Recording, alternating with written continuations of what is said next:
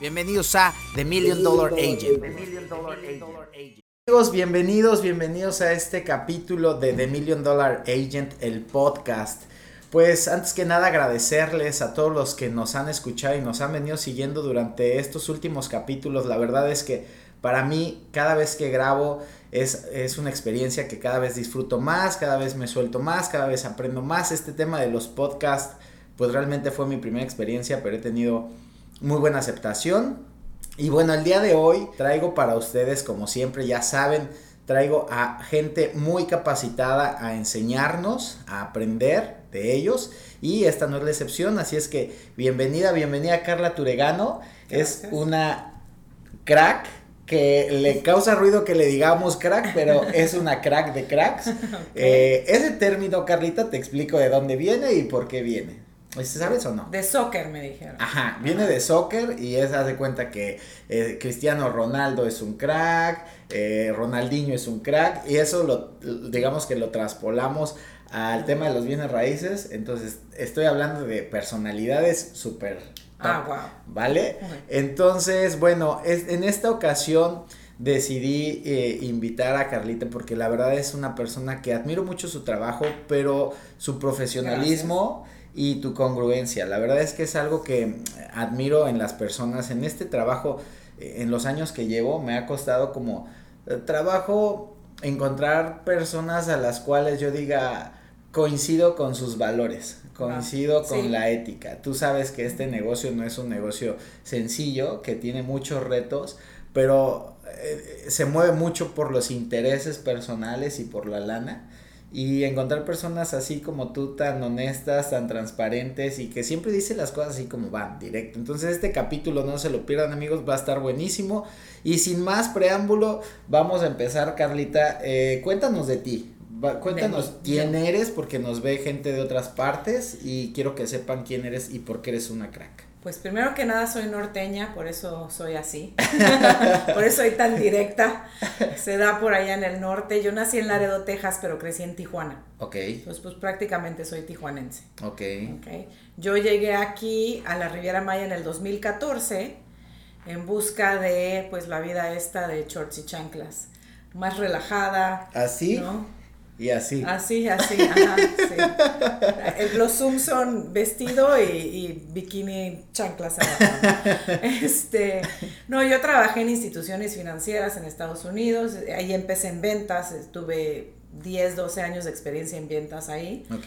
Y de ahí trabajé en bufetes de abogados, entonces yo creo que todo esto a mí me ha ayudado como por ejemplo, a, saber leer un contrato, interpretar un contrato, a todo esto de las auditorías de los bancos, pues como que a poner un poquito más de atención en las cosas legales del proceso de una venta inmobiliaria, ¿no? Ok. No, no es solo las ventas. Y, y, he tomado muchos cursos de ventas, fui gerente de ventas y sales coach en JP Morgan Chase, pero también es aprender los procesos, ¿no? Correcto. Este, aquí, bueno, estuve en varias agencias. Empecé en The Fives, eh, rápidamente. ¿Hace cuántos años? En el 2015 empecé en The Fives. Ok. Estuve ahí como seis meses porque luego vi que los asesores que traían clientes y el modelo de negocio no les acomodaba, pues se los llevaban y vendían en otro lado. Entonces yo dije, ah, oye, pues yo me quiero llevar a los clientes a, pues a donde ellos quieran comprar. No, no pierdes el cliente si no quiere tu producto, ¿no?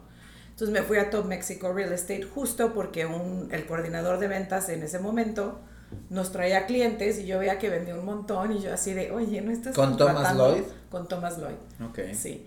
Muy buena escuela. La verdad es que... Saludos Thomas porque es buenazo. Saludos Thomas, sí. buenazo y su esposa también. Sí, sí, sí. La verdad es que yo todavía hace poquito hablé con él y, y siempre me da mucho gusto saludarlo. Muy buena escuela, o sea, él, él es mucho de procesos, o sea, ahí no podías listar una propiedad si él no firmaba y revisaba todos los documentos. Este, y siempre nos ponía clases, ¿no? Siempre cursos y cursos y traía gente de fuera.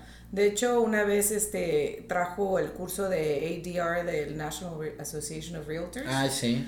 Y él pagó la mitad y nosotros pagamos la otra mitad porque era bastante caro y como que siempre profesionalizaba a sus, a Muy estilo americano. Muy estilo como americano. Debe ser Luego trabajé en Living Riviera Maya con Judy Shaw, que también es muy estilo americano, pero ella es canadiense, ¿no? Pero bueno, norteamericano, donde también todos sus asesores pasan por un curso de ventas en, de Estados Unidos virtual y, Y también este, muy hacer cosas como dicen allá, by the book y, y todo bien.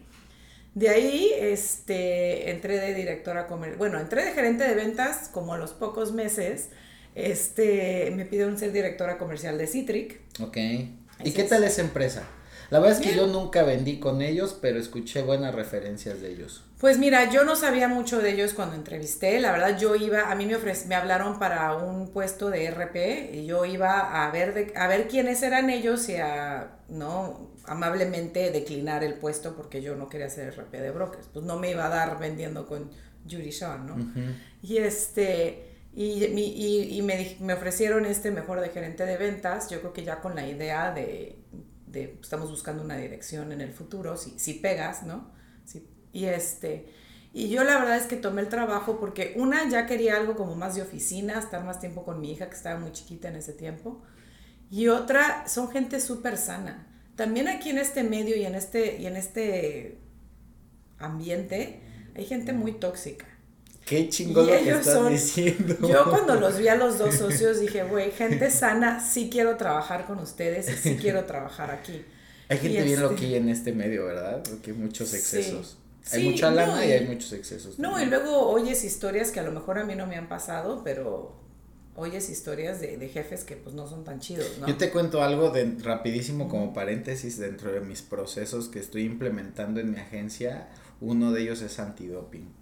Ah, o sea, porque hay muchísimas empresas que trabajan. Imagínate que tú vas y dejas tu dinero y eliges un asesor que pues le encanta la fiesta, que no tiene nada de malo, pero hay que saber diferenciar cuándo sí y cuándo no. Sí, sí, sí. Entonces yo... hay unos que se pierden en la fiesta. Durísimo, y más aquí en la Riviera Maya. Entonces, bueno, ese paréntesis, eso es muy sano. Sí, también su, su manera de ser, ¿no? Y de llevar la empresa una de las socias, que es Roxana, ella pues es abogada, mm. trabajó 20 años para el dueño de las Chivas, mm. tiene toda la experiencia del mundo. Para Jorge Vergara. Ajá. Pues, ah, yo soy fan de Jorge Vergara. Pero el que ya, ya falleció. Sí, el que ya se petateó. Sí, sí, Ni sé quién es. Es que yo viví en Estados Unidos. Yo viví toda mi vida adulta en Estados Unidos, entonces hasta que regresé a la Riviera Maya trabajé en México por primera vez. Que ser como Jorge Vergara algún día. este, bueno, pues ella trabajó con él, le gestionó muchas compras, ventas de fideicomisos. Wow. De, ella hacía de todo, es experta en fideicomisos, créditos, puentes, bancos, todo lo que tú quieras. Este, y ella revisa todo de pe a pa, pues es abogada. Ellos no, no comercializan un desarrollo externo, sino revisan la carpeta legal. Y si es ven a mi oficina y reviso, ella va a la oficina, no sé, o sea, ve los papeles, los entrega y nos dice si vamos. Si les falta una mía, un papelito, Bye. no comercializamos. No va. Qué bueno, así debe de ser. Este, sí, e, y el otro socio Joaquín, la verdad es que súper bien. Entonces, bueno, yo estoy súper agradecida con ellos, fue una súper experiencia y ahí fue donde aprendí muchísimo más del tema de los desarrolladores, del master broker, de cómo se lleva, ¿no? Por dentro y, y ese tipo de cosas. O sea que, eh, pues traes todo el expertise. Con muy buenos pues mentores. Sí, con buena escuela. Nos vemos. Acá es que estamos en un cowork y estamos, estamos grabando aquí, en vivo y, echando chisme.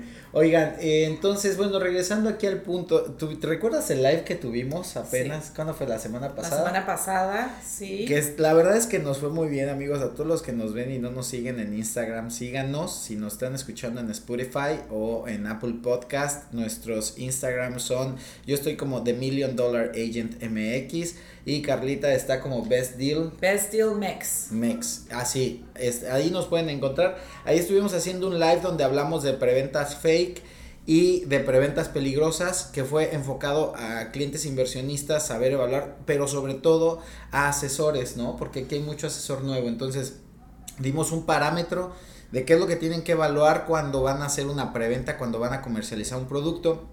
Y es aquí como que queremos hacer rápido un recap ¿no? Para que se quede ya como, digamos, de manera digital en las plataformas y lo puedan escuchar y lo puedan repasar y lo puedan estudiar, porque te cuento, Carla, que mi plataforma de Million Dollar Agent es una plataforma de enseñanza, ¿no? O sea, que cualquier persona que entre, ya sea cliente inversionista o asesor que va empezando, me escuche y aprenda. Y he recibido muchos mensajes de muchos que me dicen, gracias a ti he aprendido, me he profesionalizado. Entonces, pues qué mejor que la experiencia que tú tienes y se la brindemos a estos chicos que van arrancando a nivel nacional.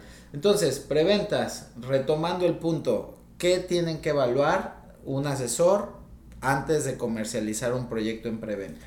Pues ya sea eh, comercializador o asesor, antes de comercializar un proyecto, hay que evaluar varias cosas. Primero, yo diría que el terreno, ¿no? Que fue lo que hablamos en, en el Instagram Live que el terreno esté escriturado y que sea de la asociación o el desarrollador o la persona que lo va a, construir o a desarrollar, ¿no?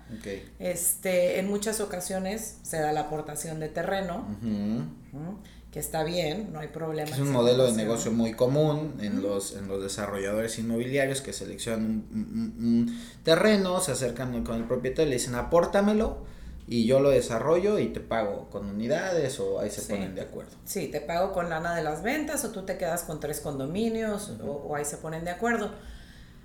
El problema es que luego a veces pues se pelean, se cambian de opinión, ven ahí, dicen, hmm, mejor me quedo con esto, porque en teoría sí puede llegar a quedarse con el terreno ya con la construcción el que lo aportó si no está todo bien estructurado. Claro, estás fincando Eso me lo dijo una abogada. Ajá. Entonces, lo más, más eh, seguro es que esté en un fideicomiso. Y la mayoría de los desarrolladores eh, que hacen las cosas bien, bueno, más bien todos los que hacen las cosas bien, y son la mayoría, tienen, eh, cuando esa aportación tienen un fideicomiso. Un fideicomiso. Entonces ya el terreno y el proyecto pertenece al fideicomiso, tú ya no te puedes echar para atrás y yo no me puedo echar para atrás porque no es nuestro, es del fideicomiso. Porque ahí entra el banco de por medio, ¿no? Hay un banco intermediario que, y entra con un fideicomiso y ahí papá banco no permite que nadie se pelee. Exacto. El primer punto. Primer punto. El segundo punto que hablamos fue la documentación, ¿no? Eh, que bueno, entre eso va a revisar la este, escritura con boleta de registro. Este, y bueno, si es una empresa, que normalmente así es, el, el, acta constitutiva con los poderes y las identificaciones de los apoderados. Yo también creo que es importante que, bueno, ya sea el desarrollador, su identificación y, y sus comprobantes de domicilio y de los apoderados, porque si algún, algo pasa y el cliente tiene que demandar un citatorio, una carta, demandar cualquier cosa. ¿Dónde notificas? ¿Dónde notificas? Sí, es correcto. Entonces necesitas tener dónde notificar. E incluso también en, en esos documentos que tienen que revisar del, del, acta constitutiva, tienen que solicitar también la boleta de inscripción ante el... la boleta de registro. De registro. Este, no, la boleta de inscripción, En, el, en, el, en la Cámara de Comercio porque ahí es donde realmente dan de alta a las empresas. Entonces te pueden enseñar un acta constitutiva, pero si no trae la boleta de inscripción en, ante la Cámara de Comercio, pues no tiene validez. Sí, no, y ha pasado, ¿eh? Sí pasa. Sí pasó. Yo ya no me acuerdo eh, qué caso fue, me lo contó una amiga de que, sí, o sea... Te mando los papeles de chocolate y si no sabes... No, les pasó a, a varios, este a varios clientes que su propiedad nunca se inscribió. Pagaron el ISABI al notario y todo. Y nunca le inscribieron. Y, nunca se inscribió, entonces a la hora de vender fue cuando se dieron cuenta. Wow. Que no estaba pagado el ISABI. Bueno, entonces, tenemos eh, certeza de terreno, en los documentos, tú sugieres que cuando no tienes, esto es algo que sale de bote pronto, si no tienes mucha experiencia revisando documentación, porque imagínate que es alguien nuevo, que lee un contrato y no tiene ni pies ni cabeza y no tiene nada. Yo creo que lo bueno sería, una, o que se acerquen a un abogado que sea su primo, su amigo, su cuate, de quien sea, de a ver, ayúdame a revisar esto. O la segunda es que vayan y se acerquen a asesores con más experiencia, ¿no? O sea, si es para un cliente, el cliente debe contratar a un abogado siempre. Pero si es tú para comercializar, sí, definitivamente acercarte a. Mira, yo ni, ni siquiera sé si yo sugeriría que se acerquen a alguien con experiencia, que yo no soy abogada. Yo no le voy a decir a alguien más sí, ya los revisé y están bien, ¿me entiendes? Claro, ¿Qué tal que a mí me falla algo? No tomarías esa responsabilidad. lo tomo en mí, pero no lo voy a tomar en otra persona. Este, Pero bueno, por ahí, por ejemplo, las agencias, las empresas, los comercializadores tienen a alguien que, que, que sí lo... a mí, ¿sabes qué sí me pasa? Y ahí sí yo creo que eh, sí podemos aportar. Es que se acerquen y te digan, oye, ¿has escuchado algo de este proyecto? ¿Has sabido de algo en cortito? Ah, y yo le digo, ah, este sí lo he vendido, me fue muy bien. Este jamás lo he vendido y no quiero saber. O este no, conozco, ¿no? Entonces yo más bien iba por ahí. Y yo la verdad cuando empecé y no sabía, pues prefería no comercializar lo que no sabía. Y me acerqué porque tengo la fortuna de tener un primo que es notario. Entonces yo le decía, oye, ¿me puedes ayudar en esto? Entonces yo creo que los nuevos también, pues no sé cuánto te cobre un, un abogado para echarle un ojito a unos documentos. No creo que sea tanto tema, ¿sabes? No, digo, a lo mejor no todos los desarrolladores. O sea, por ejemplo, yo creo que hay desarrolladores aquí en la zona que ya casi casi son garantía. Así es. Que por ejemplo nosotros en Citric esos ya no los revisábamos. O sea, un SIMCA. Pues, que ya sabes que tienen todo el respaldo legal y no, financiero. Y siempre todo está perfecto y su contrato está estructurado como debe de estar. O sea, ya como que no, no tienes tanto problema. Si es un desarrollador que no conoces, que a lo mejor es nuevo, pues sí, antes de entrar a comercializar Mira, a mí me llegó uno que, que era de, de, pues un master broker que lleva ya tiempo y, y así. Nos manda la carpeta legal y el, el acta constitutiva, o sea, nos dice, tenemos 10 años de experiencia construyendo la Riviera Maya y comercializando, y ahí te va el currículum y todo, y la acta constitutiva tenía dos meses. es así como, Tienes 10 años de experiencia, pero tu empresa tiene... Claro, preguntas, oye, ¿qué está pasando? Y te contesta. Sí te responde. No, fíjate que aquí está la empresa, pero cada, nosotros cada desarrollo tiene su propia empresa y pues este es para este desarrollo, el desarrollo estaba en preventa, aquí está la otra. Ok, está perfectamente bien. Este, y yo prefiero que el desarrollador tenga cada desarrollo separado, en un fideicomiso separado, en una empresa separada, a que la tengan todos juntos, porque entonces pueden usar lana de un desarrollo para fundar. Para mandar a otra. Sí, no, además también eso lo hacen mucho los constructores y desarrolladores por cuestión fiscal. A ellos les conviene mucho más aperturar empresas nuevas para no tener tanta carga fiscal, porque hay mucha lana que se mueve. Sí, claro. Bueno, entonces eh, ya tenemos documentación, revisamos. Bueno, faltan las licencias de construcción, las licencias ambientales, bueno, estas de Semarnat, pues, ¿no? O sea, que también hay que revisar las licencias. Bueno, eso es bien importante.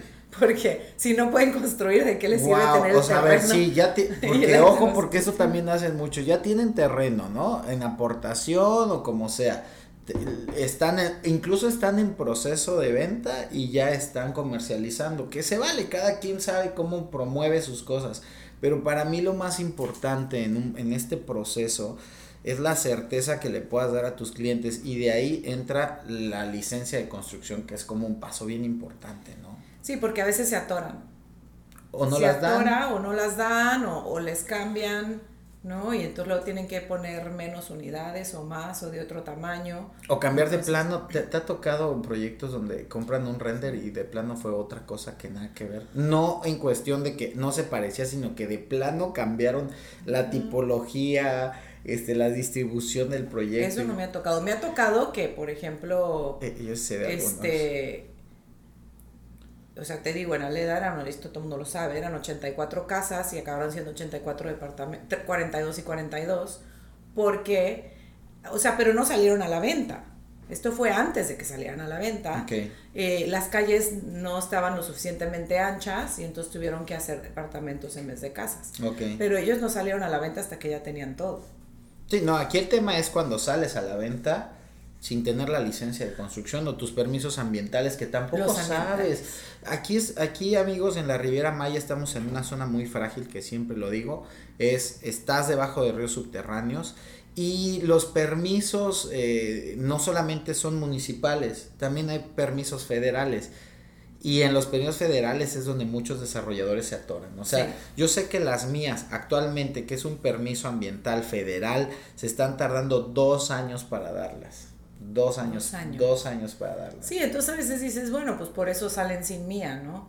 Pero por otro lado, ¿qué pasa si no les dan la mía? Entonces ahora tu terreno de 600 metros es de 479. Así es. No, y además, ya no está aquí, está acá. Y además de ahí se agarran mucho los desarrolladores digo, el, el, municipio, porque ya el desarrollador pues no puede esperar, sale a la venta, es un éxito, terminan, empiezan la construcción y todo, y tómala. Cuando empieza el tema de la mía, o sea, cuando ya tienen que ya sacar la mía, el gobierno ya vio que vendió y tú crees que les cobran un dineral a los desarrolladores. Entonces yo también me pongo del lado de los desarrolladores, no deben de estar en una situación fácil los desarrolladores serios cuando ya tienen que salir al tema comercial porque con la burocracia que hay en México, imagínate dos años para sacar un, una licencia. De antes teníamos preventas de un mes, tres meses, ahora yo veo preventas de seis meses. Sí, ¿verdad? O sea, unas preventas Friends and Family de, early ticket de un año. Sí. este, bueno, por ahí también, yo creo que yo ya estoy al punto de que por más de que mi,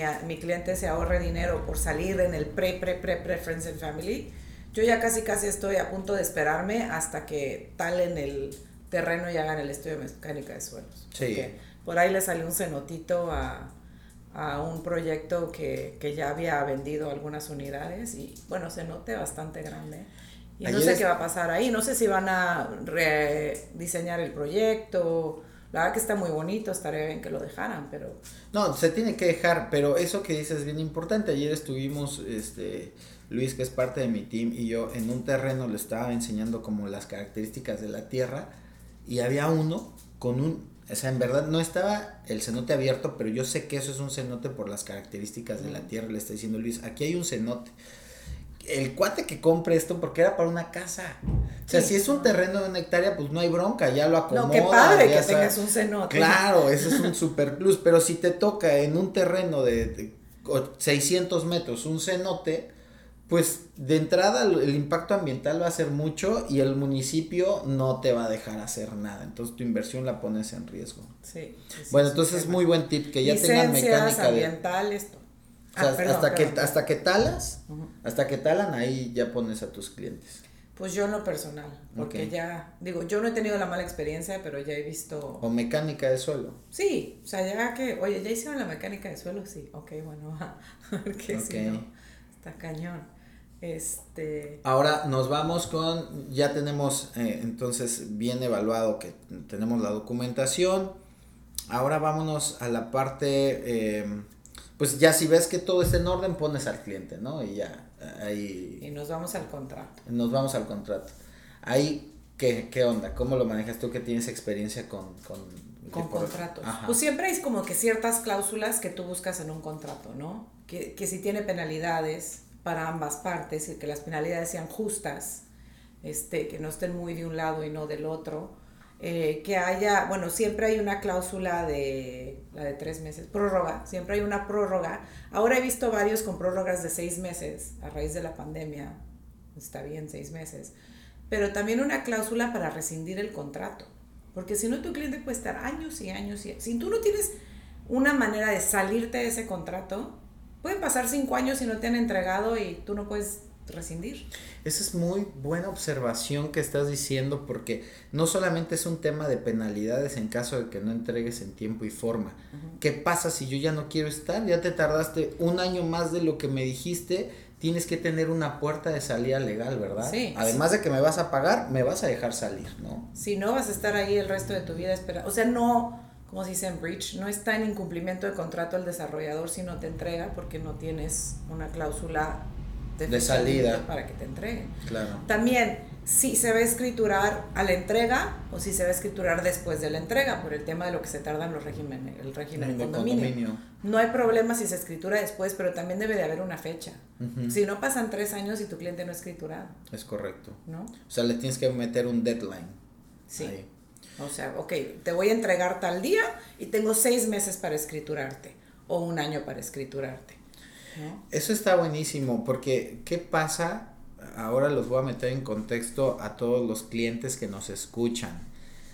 Ustedes llegan a la Riviera Maya y ven un producto de lo que sea, departamento, casa, terreno, y encontraron en Facebook información, le pucharon, se fueron, les mandaron información y ahí están trabajando directamente con un asesor in-house de parte del desarrollador, que no es malo, ojo que todos los que están en como comercializando in-house no tienen nada de malo. Aquí el tema es para el cliente, porque el cliente si va a quedar literal en manos de el desarrollador. Las cláusulas van a estar del lado desarrollador. Toda la información va a estar del lado desarrollador.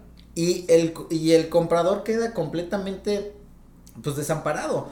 En Estados Unidos, tú sabes que tú que estuviste allá, tú no puedes comprar absolutamente nada si no tienes un agente que te represente como comprador. Siempre, siempre va a haber. Como vendedor sí puedes hacer. Como vendedor sí. Puedes vender tu, tu propiedad. Exacto, no puedes vender la de otros, pero la tuya sí. Pero si tú vas a comprar, nunca puedes comprar si no tienes un agente que te represente. ¿Por qué? Por justamente esta parte, ¿no? Entonces, por eso es de vital importancia que aunque ustedes caigan en un lead in-house, puedan seleccionar un agente que les represente, porque es válido. Eh, yo tengo clientes que me dicen, oye, me mandaron información de este proyecto, estoy viendo esto, ya tengo la información de esto, que me representas, claro, por supuesto, manda un correo, di que yo voy a ser tu asesor inmobiliario y no hay tema, porque además ese asesor que es in-house va a seguir ganando.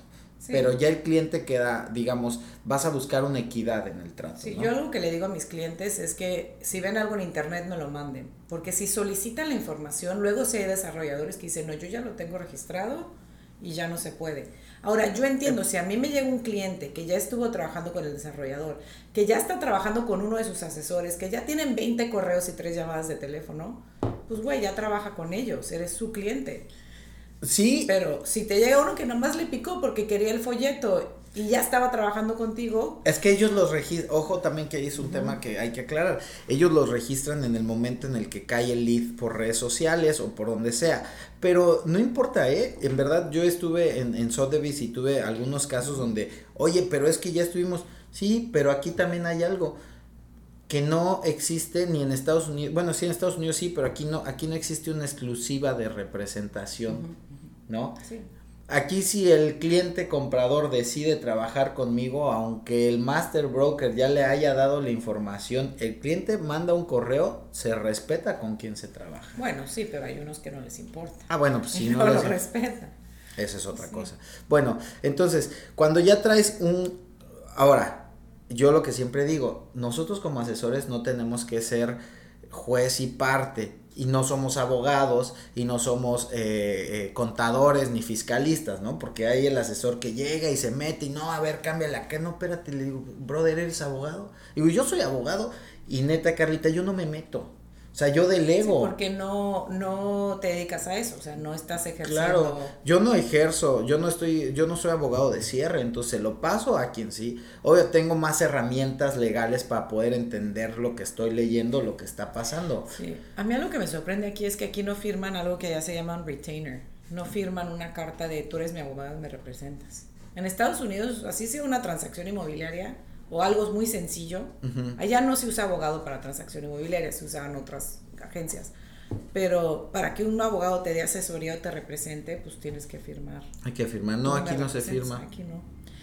Pero... Entonces, a lo que voy con esto es, mi sugerencia es, llega el contrato, asesores contraten un abogado para su cliente, sugieran un abogado o que el cliente, si yo a todos mis clientes, parte del recorrido es, vamos a ver esta propiedad, esta propiedad, esta propiedad, esta propiedad, y vamos a pasar a sentarnos con un abogado. Y siempre es una cita de 30 minutos donde te van a explicar el proceso de compra y qué es lo que van a hacer por ti. Y ahí mismo les entregan su estimación de costo de cierre, ya con los con lo que cobra el abogado. Ve qué maravilla. Y entonces tú te quitas de responsabilidad, porque ¿qué pasa si el desarrollador por algo no entregó en tiempo, no cumplió? Tú revisaste el contrato, tú fuiste el que le diste visto bueno. ¿De quién es esa responsabilidad?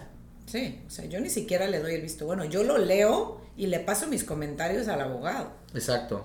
¿No? Y el abogado ya es el que va a equilibrar las cosas. Entonces, súper importante al vender preventas que sus, le, faciliten la información, no solo de notarías, porque muchos van a más, ay, te bueno, pongo la notaría. Yo no sé si esto es cierto o no, a lo mejor tú sabes, pero a mí me dijeron que el notario no puede darle asesoría legal al cliente. No, está prohibido. Él, está prohibido, él es imparcial. Sí. Ahora, este, ay, algo te iba a decir. ¿Qué? Algo de los abogados. ¿De los abogados? Este, sí, bueno, el notario es imparcial, porque luego dicen, no, le hablo a mi notario. Y yo, pues sí, pero tu notario. Oye, ¿y, qué, y, no qué, y, qué- y- y tú con quién trabajas? ¿De, de abogados? Sí. Pues mira, más que nada con Secure Law, porque he hecho muy buena relación con Stephanie, entonces para mí eso ya es más fácil. Con Luis Elizalde. Luis, ajá. Bueno, yo trabajo con Stephanie o con Luis, pero para mí ya es más fácil porque yo ya tengo como palancas, ¿no? Lo buenazo Sí, de aquí. Sácame este contrato bien rápido. A mí me Este, encanta trabajar con Secure Title, Secure que es Iván Title Castillo. y, y Mexlaw. Y Mex Law, pues yo no he trabajado mucho, ya, ya me ha tocado, pero también se me hacen profesionales. Y hay alguien con las que nosotros trabajamos de cajón que se llama Sandra Piña y la verdad es que es Ah, buena. Es muy, muy No la buena. conozco.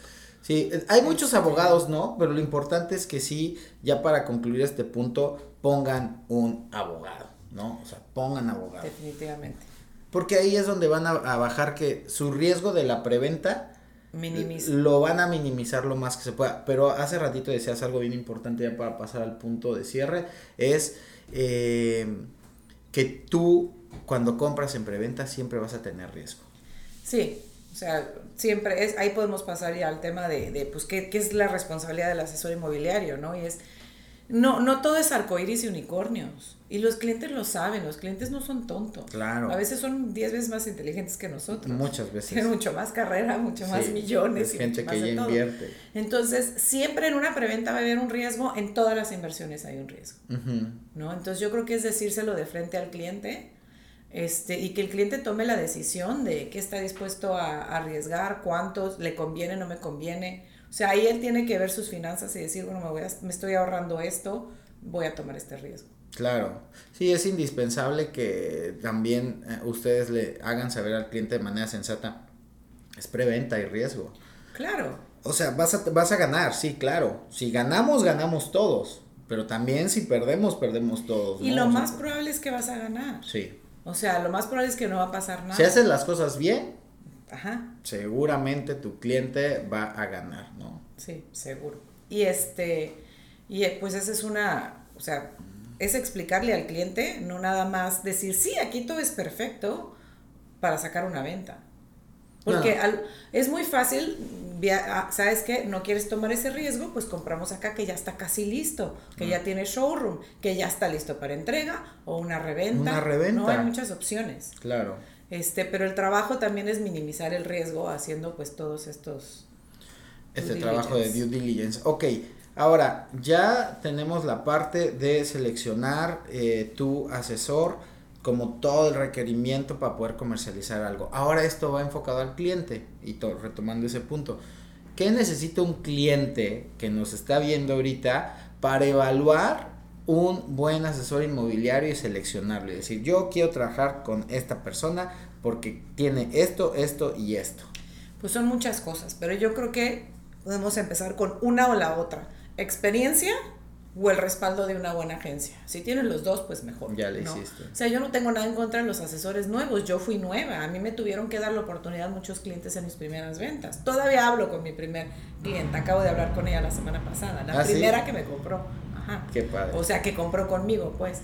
Y este, pero, híjole, si no tienes experiencia y no tienes una buena agencia que te respalde, pues estás sola en el mundo. Pero ¿y cómo evalúas esa parte? Porque eh, para mí yo me pongo en los zapatos del cliente.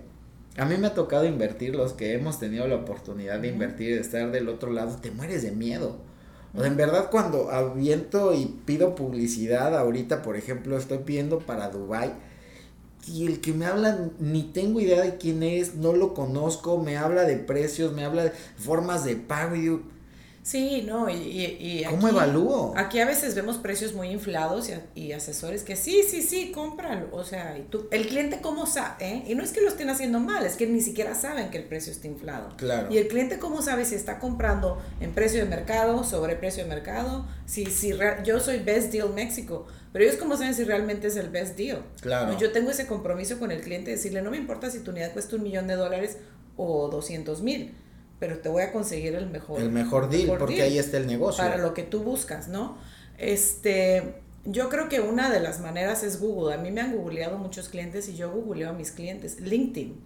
¿No? Eso. Entre, el, el, cliente debe entrar al LinkedIn y ver, llevo 10 años en esta agencia y, y, y, hablas a la agencia y ni lo conoces. Sí, no, está cañón por la rotación que hay. Hay sí hay problemas. A mí me cayó una clienta que una asesora en Mérida le robó 50 mil dólares. A mí me acaba de pasar un por caso. Bruta, la verdad, pobrecita. Pero, pero metió abogado y lo demandó, pero ya yo le ayudé a comprar bien. algo aquí en Tulum. Ajá, ya bien.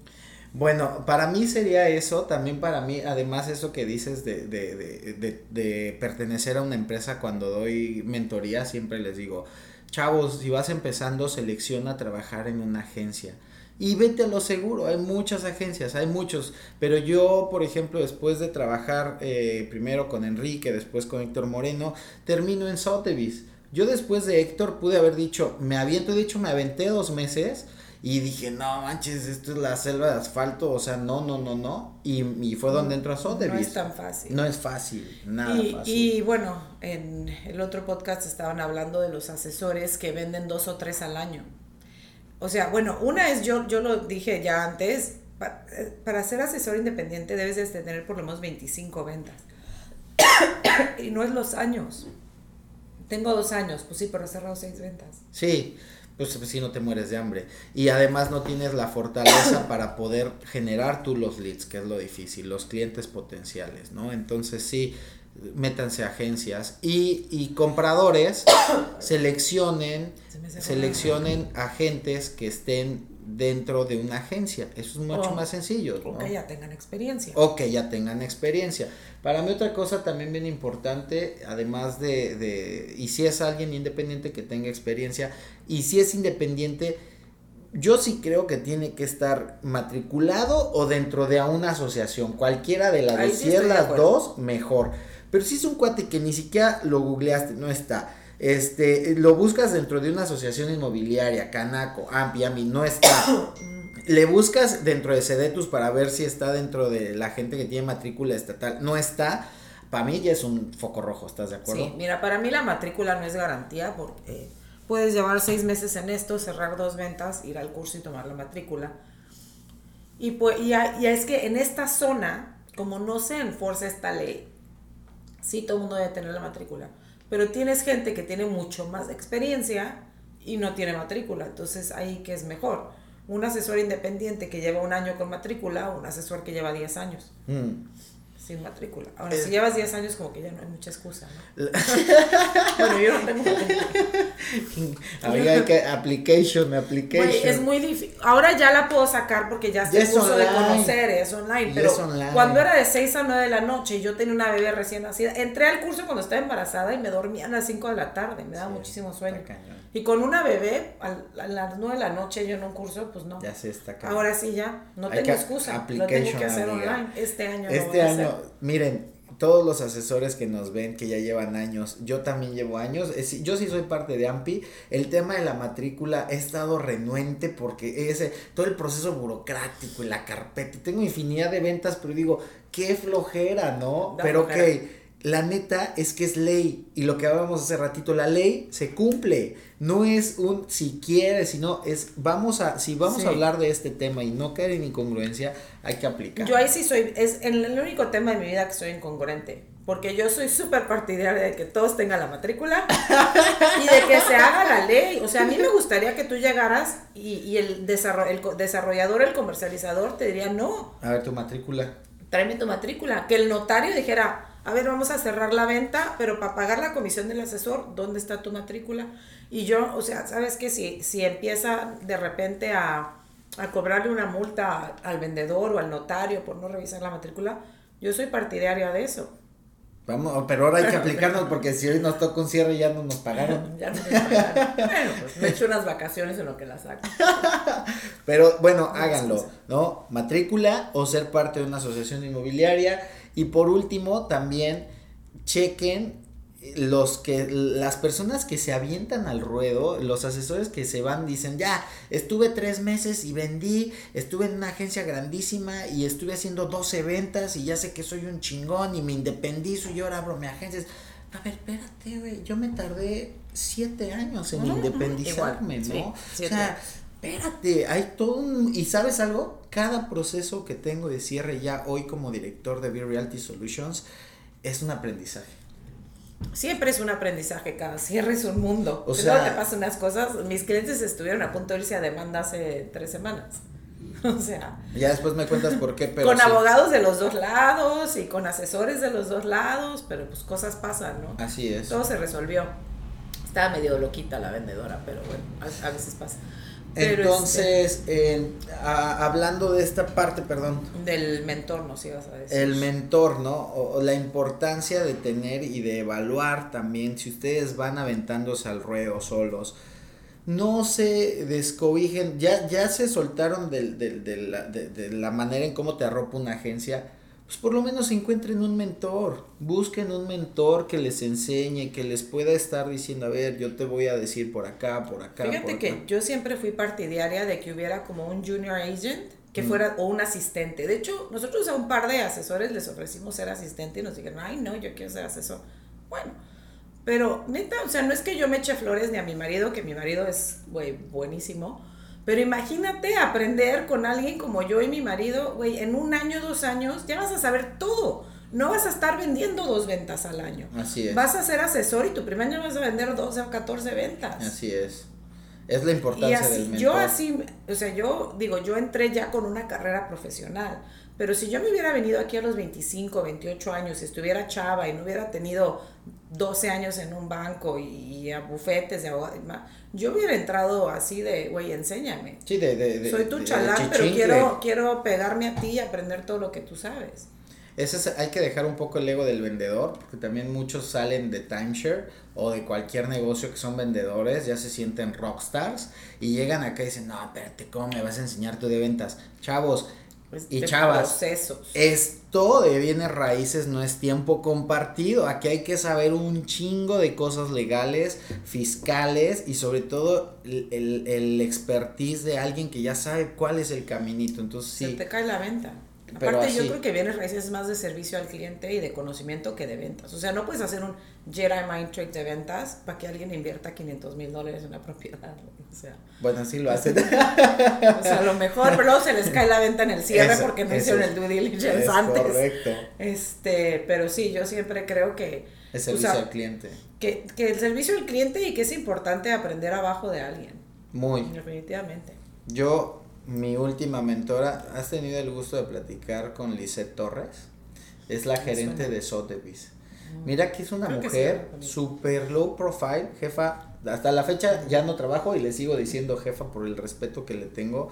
Yo créeme que es la mujer que más admiro porque, bueno, además de mi madre y mi hija, pero, pero en el tema profesional, no sabes y, y, algo se me atoraba yo con experiencia y me decía, no, le hiciste mal, hazle así, hazle asado, a la fecha le hablo, a la fecha le hablo a Héctor, a la fecha le hablo a veces a Enrique, o sea, si yo tengo dudas, claro, me sigo acercando a mis también mentores, Yo también ¿eh? pregunto. Y mi marido me pregunta a mí todo el tiempo de cosas legales y de eso, ¿no? Siempre Qué padre que Sí, vamos a hacer. Y yo, no, no se puede ¿no? Qué chido siempre como que yo soy más como la, sí, la del lado legal y así. Pero sí, o sea, a mí, por ejemplo, pues Patti Daza lo ha dicho, América Vega también lo ha dicho en público, que ellas me hablan para preguntarme cosas y yo también tengo a gente que le hablo, ¿no? De hecho, a Vanessa Ríos eh, hace poco le hablé para un tema, a veces le hablas a él, o sea, si se me atora algo, siempre... Preguntar, ¿no? Siempre pregunto. Sí, no, no, no, no, no caigamos en esto de, de, ser don chingones. Y bueno, amigos, busquen un mentor, clientes, busquen un buen asesor que tenga todos estos requisitos y créanme que sus riesgos al, al, momento de invertir van a ser mucho menores. Y ustedes asesores, cuando hagan todo este proceso que le estamos diciendo que parece largo, créanme que los beneficios a largo plazo son infinitos, ¿no? O sea, los clientes, el conocimiento crezcan y cuando crezcan, la filosofía de mi empresa es, ya crecimos, pero no quiero que te vayas, quiero que nos asociemos que el día de mañana que ya tengas X cantidad de riqueza y puedas, hayas acumulado, ahora te invito a que tú y yo seamos desarrolladores. Qué padre, ¿no? a mí... Este, este, negocio es el regalo que sigue dando, the gift that keeps on giving, dicen Así es. O sea, sí, yo tengo clientes que lo hablamos la otra vez, que ya les vendí, les compraron la propiedad conmigo, luego se las vendí y luego los que la compraron la, la volví a vender. o te traen referidos. Tenemos un cliente que ha comprado cuatro propiedades con nosotros ya. Qué padre. Sí, no es una bendición este negocio. Pues bueno amigos, vamos a empezar a perfilarnos al cierre. Eh, les agradezco su tiempo. Espero hayan aprendido mucho aquí de Carlita, que la verdad es que es alguien que me encanta platicar. En todo este tema... Eh, Perdón, es que, creo que el aire acondicionado se me cierra la garganta. Le apagamos. Vamos a pagarle. Y bueno, pues estamos aquí. No se pierdan el siguiente episodio porque seguro va a estar buenísimo. Carlita, ya para cerrar, necesito que les digas algún consejo a los chicos que nos están eh, escuchando. Nos falta una cosa rápido. Dígamelo. De los independientes. A ver, échale. No es lo mismo trabajar en una agencia y después salirse independiente que trabajar in-house para un desarrollador y luego salirse independiente primero tienen que trabajar con reventas, con ventas, ah, ya, ya, con ya, de todo. Sí, Porque luego hay muchos in-house. Sí. Que está bien ser in-house y qué chido, pero ser in-house y luego salirte a querer ser asesor independiente. Pues es que no sabes nada. O sea, ya, ya te entendí la idea los asesores que están, los vendedores que están trabajando dentro de un, de un proyecto que se está comercializando y se hacen top producers, ¿no? Después de que se hacen top producers, al año o a los dos años se van y se independizan y hacen su empresa de bienes raíces, que en realidad no debería de ser una empresa de bienes raíces porque no conocen nada de las reventas, ni de los procesos, ni absolutamente nada. Ni nada. Los que yo he visto que han sido muy exitosos, porque yo creo que fue muy, muy buena escuela, son los que han salido de GMB, por ejemplo pero sí he hablado con un par que me han dicho que, que, pues que no fue fácil, ¿no? Que les fue muy difícil. Es que aprendes a trancazos, pero aquí los trancazos cuestan dinero para nuestros clientes, ¿no? Sí, Entonces, esperemos que ellos no les costó dinero para sus clientes, pero sí les, sí les dolieron los trancazos. Claro, entonces, ahora, no es lo mismo como yo, por ejemplo, después de dos años estar en Sotheby's, con una empresa de muchísimos procesos, siendo top producer, dije, ok, después de siete años para estar trabajando para otras personas, creo que ya es mi momento. Y me aventé, ¿no? Y, y la manera en cómo me aviento es mucho más tranquilo, mucho más seguro, ya con una cartera de clientes sí, establecida. Nosotros igual, o sea, nosotros, o sea, mi marido se aventó antes que yo porque yo estaba en Citric. Este, yo me salí porque a mi marido ya no le daba la vida, ¿no? Ya necesitaba ayuda y para qué contratar un asesor si estoy yo.